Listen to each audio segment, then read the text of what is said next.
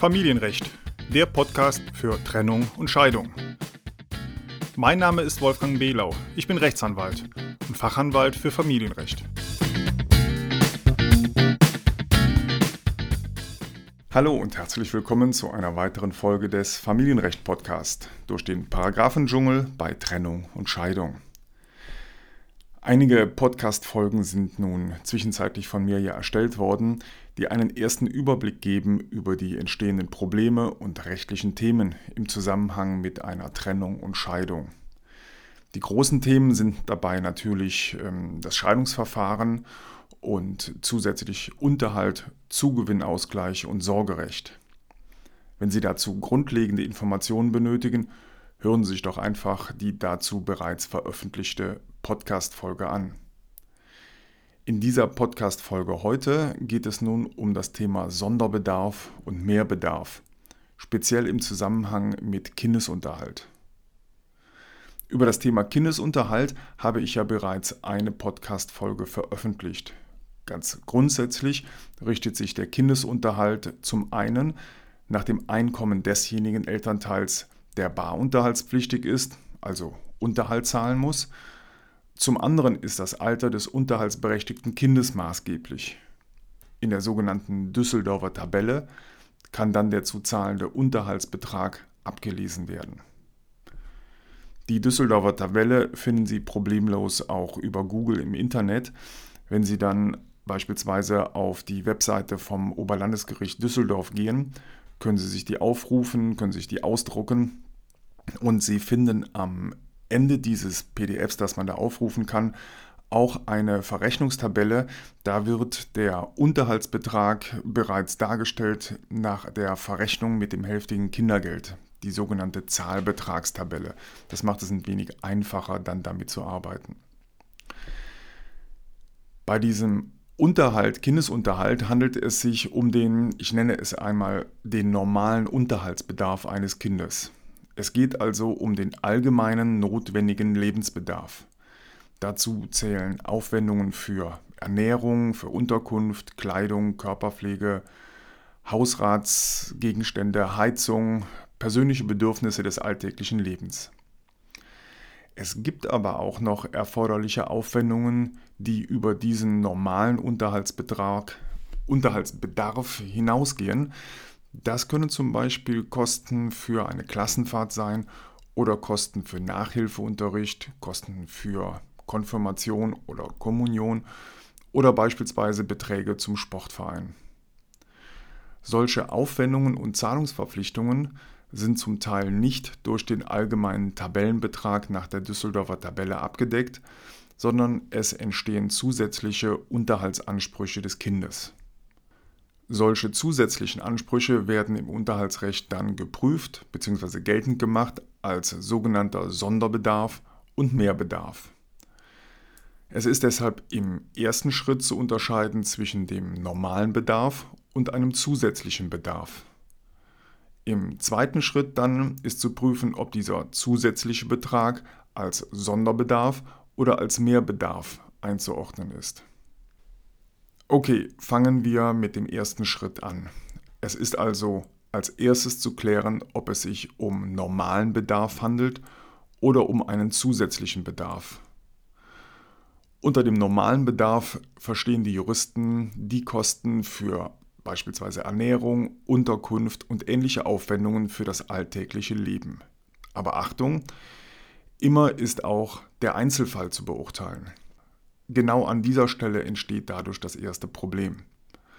Man kann sich sehr darüber streiten, ob eine spezielle Ausgabe für das Kind ein zusätzlicher Bedarf ist oder ein normaler Bedarf. Die Abgrenzung im Einzelfall ist eine sehr subjektive Angelegenheit und es hängt letztendlich auch vom einzelnen Richter ab, wie ein solches Verfahren dann bei Gericht ausgeht. Nehmen wir als Beispiel mal eine Freizeitbeschäftigung des Kindes. Wenn ein Kind oder ein Jugendlicher zusammen mit Freunden und Klassenkameraden beispielsweise ins Kino gehen möchte, sind dadurch entstehende Kosten sicherlich normaler Bedarf und entsprechen den persönlichen Bedürfnissen des täglichen Lebens. Die Kosten für die Kinokarte und so weiter sind deshalb sicherlich vom normalen Unterhaltsbetrag zu bezahlen. Problematisch können schon die Kosten für einen Sportverein sein. So entstehen neben den Kosten für die Mitgliedschaft in einem beispielsweise Fußballverein auch noch Kosten für Fußballschuhe, Fußballtrikot und so weiter. Ob das alles noch vom normalen Unterhaltsbetrag gezahlt werden muss bzw. bezahlt werden kann, das kann nur im Einzelfall entschieden werden. Das gilt erst recht bei teuren Hobbys des Kindes, wenn das Kind beispielsweise ein Pferd hat und Reitunterricht hat oder Mitglied in einem Golfclub ist und Golfunterricht nimmt. Da entstehen zweifellos Kosten, die vom normalen Kindesunterhalt nicht mehr bezahlt werden können. Natürlich wird der eine oder andere jetzt denken, dann soll das Kind halt aufhören zu reiten oder sich aus dem Golfclub verabschieden. Wenn diese Freizeitaktivitäten jedoch auch vor der Trennung der Eltern längere Zeit ausgeübt wurden und die finanziellen Mittel der Eltern dies eigentlich problemlos ermöglichen könnten, dann stehen die Richter zum Teil auf dem Standpunkt, dass auch für solche teuren Freizeitaktivitäten unter Umständen zusätzlicher Bedarf vom Kind eingefordert werden kann, also als Unterhalt geltend gemacht werden kann. Die Frage, ob es sich also um normalen Bedarf oder zusätzlichen Bedarf handelt, kann, wie man sieht, schon problemlos zu heftigen Streitigkeiten führen. Kommen wir nun zum zweiten Schritt. Wenn also geklärt ist oder behauptet wird, dass es sich um zusätzlichen Bedarf handelt, dann ist im zweiten Schritt zu unterscheiden, ob es sich um Sonderbedarf oder um Mehrbedarf handelt. Mehrbedarf ist der Teil des Lebensbedarfs, der regelmäßig während eines längeren Zeitraums anfällt und das Übliche derart übersteigt, dass er mit den Regelsätzen für die Unterhaltsberechnung nicht erfasst werden kann. Andererseits aber durchaus kalkulierbar ist. Wichtig ist hier, dass es sich um vorhersehbare zusätzliche Kosten handelt. Dagegen Sonderbedarf liegt vor, wenn es sich um einen unregelmäßigen, außergewöhnlich hohen Bedarf handelt und es muss sich dabei um einen überraschenden, kaum vorhersehbaren und der Höhe nach nicht abschätzbaren Bedarf handeln. Dieser Sonderbedarf ist auch genauer definiert in 1613 Absatz 2 Nummer 1 BGB, müssen Sie sich jetzt nicht merken. Um das jetzt ein wenig greifbarer zu machen, hier ein Beispiel. Nehmen wir an, das Kind muss beim Zahnarzt behandelt werden. Wenn dadurch nur sehr geringe zusätzliche Kosten entstehen, dann gibt es dafür keinen zusätzlichen Unterhalt, weil dieser Betrag bereits im normalen Unterhaltsbetrag enthalten ist. Wenn es sich aber um eine plötzlich erforderliche Zahnbehandlung handelt mit einem hohen Eigenanteil, dann wird vermutlich ein Sonderbedarf geltend gemacht werden können gegenüber dem zum Unterhalt Zahlungspflichtigen. Wenn es sich um eine kieferorthopädische Behandlung handelt, die in aller Regel vorhersehbar ist und für die es einen Kostenvoranschlag gab, also nicht irgendwie plötzlich aufgetaucht ist, dann handelt es sich dabei nicht um Sonderbedarf, sondern um einen Mehrbedarf. Das ist also so ganz grob die Abgrenzung. Also nochmal, wenn unregelmäßig und nicht vorhersehbar, dann Sonderbedarf und wenn über einen längeren Zeitraum und oder vorhersehbar, dann Mehrbedarf. Sie können sich sicher problemlos vorstellen, dass man im Detail nun prima streiten kann, was wozu gehört. Die juristischen Fachbücher sind voll mit verschiedensten Entscheidungen dazu. So haben einige Gerichte entschieden, dass eine Klassenfahrt Sonderbedarf ist, andere Gerichte haben entschieden, dass eine Klassenfahrt nicht Sonderbedarf ist. Eine Zahnbehandlung kann, wie eben geschildert, Sonderbedarf sein oder Mehrbedarf. Auch Nachhilfestunden, die Kosten für Konfirmation oder Kommunion sowie Umzugskosten und Renovierungskosten wurden in der Vergangenheit von verschiedenen Gerichten unterschiedlich bewertet. In der Regel ist aber beispielsweise eine Klassenfahrt kein Sonderbedarf, weil die Kosten dafür in der Regel voraussehbar sind.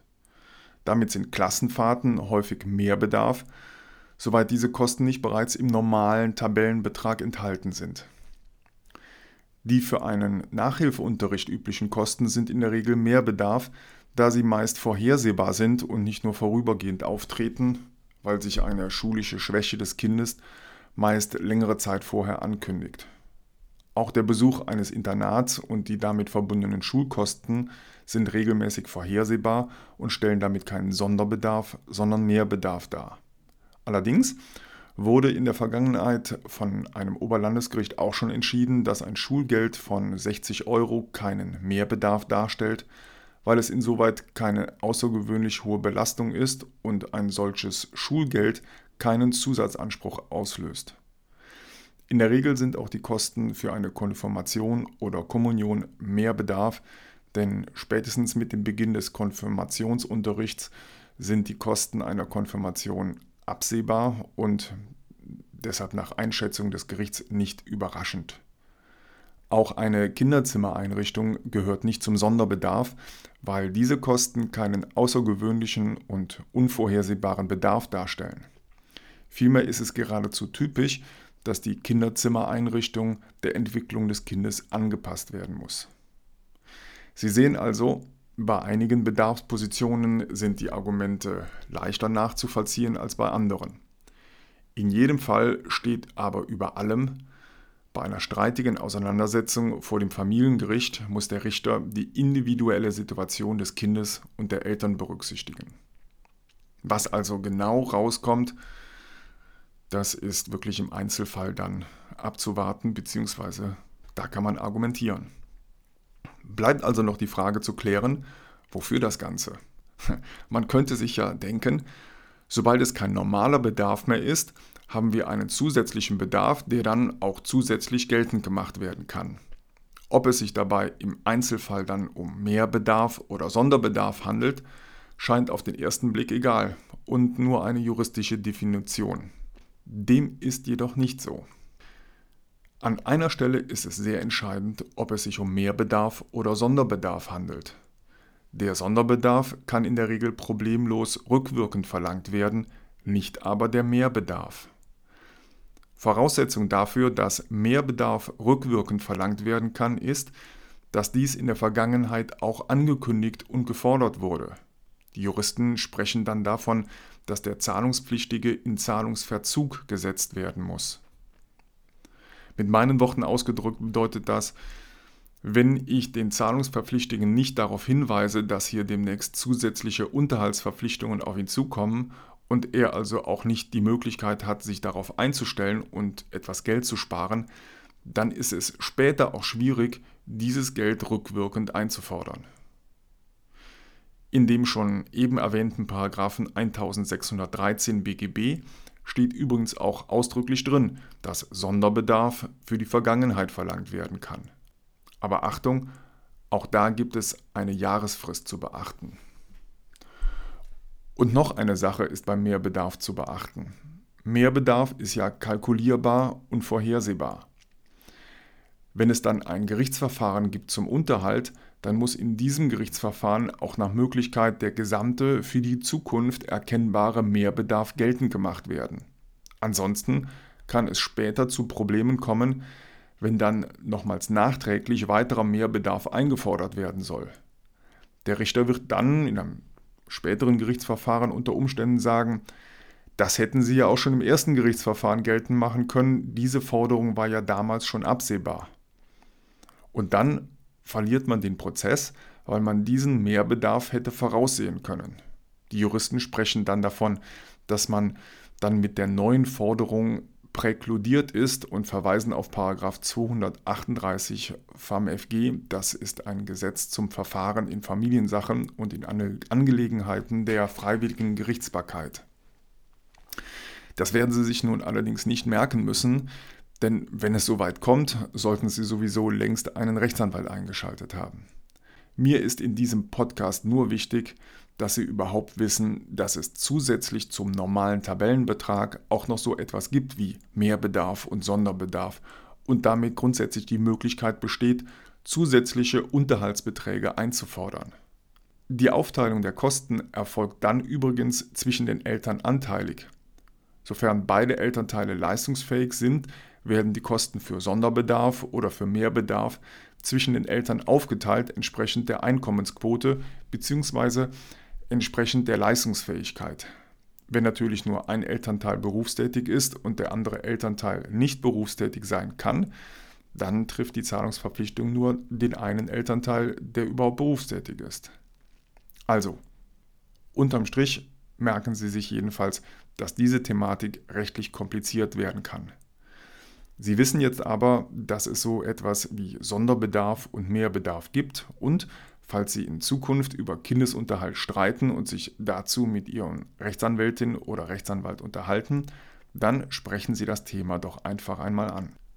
Wenn Sie nun zu diesem Thema noch weitere Informationen benötigen, schauen Sie doch mal einfach auf meine Webseite unter www.ehescheidung-rechtsanwalt.de. Da finden Sie mit Sicherheit noch einige für Sie vielleicht brauchbare Informationen und auch in meinem E-Book bei Amazon mit dem Titel Trennung und Scheidung, die anwaltliche Erstberatung. Natürlich können Sie mich auch gerne in meiner Anwaltskanzlei in Heidelberg anrufen und einen festen Besprechungstermin vereinbaren. Wenn Ihnen die Podcast-Folge gefallen hat und für Sie hilfreich war, dann abonnieren Sie doch einfach den Podcast und ich würde mich wirklich sehr freuen über eine positive 5-Sterne-Bewertung bei iTunes. Den Link zu meiner Webseite und zu meinem E-Book bei Amazon finden Sie wie immer natürlich in den Show Notes und ja, vielen Dank für Ihr Interesse und bis zur nächsten Podcast-Folge. Ach ja, noch eins. Der Podcast ist kostenlos und keine individuelle Rechtsberatung. Deshalb sind die Informationen unverbindlich und es wird keine Haftung übernommen.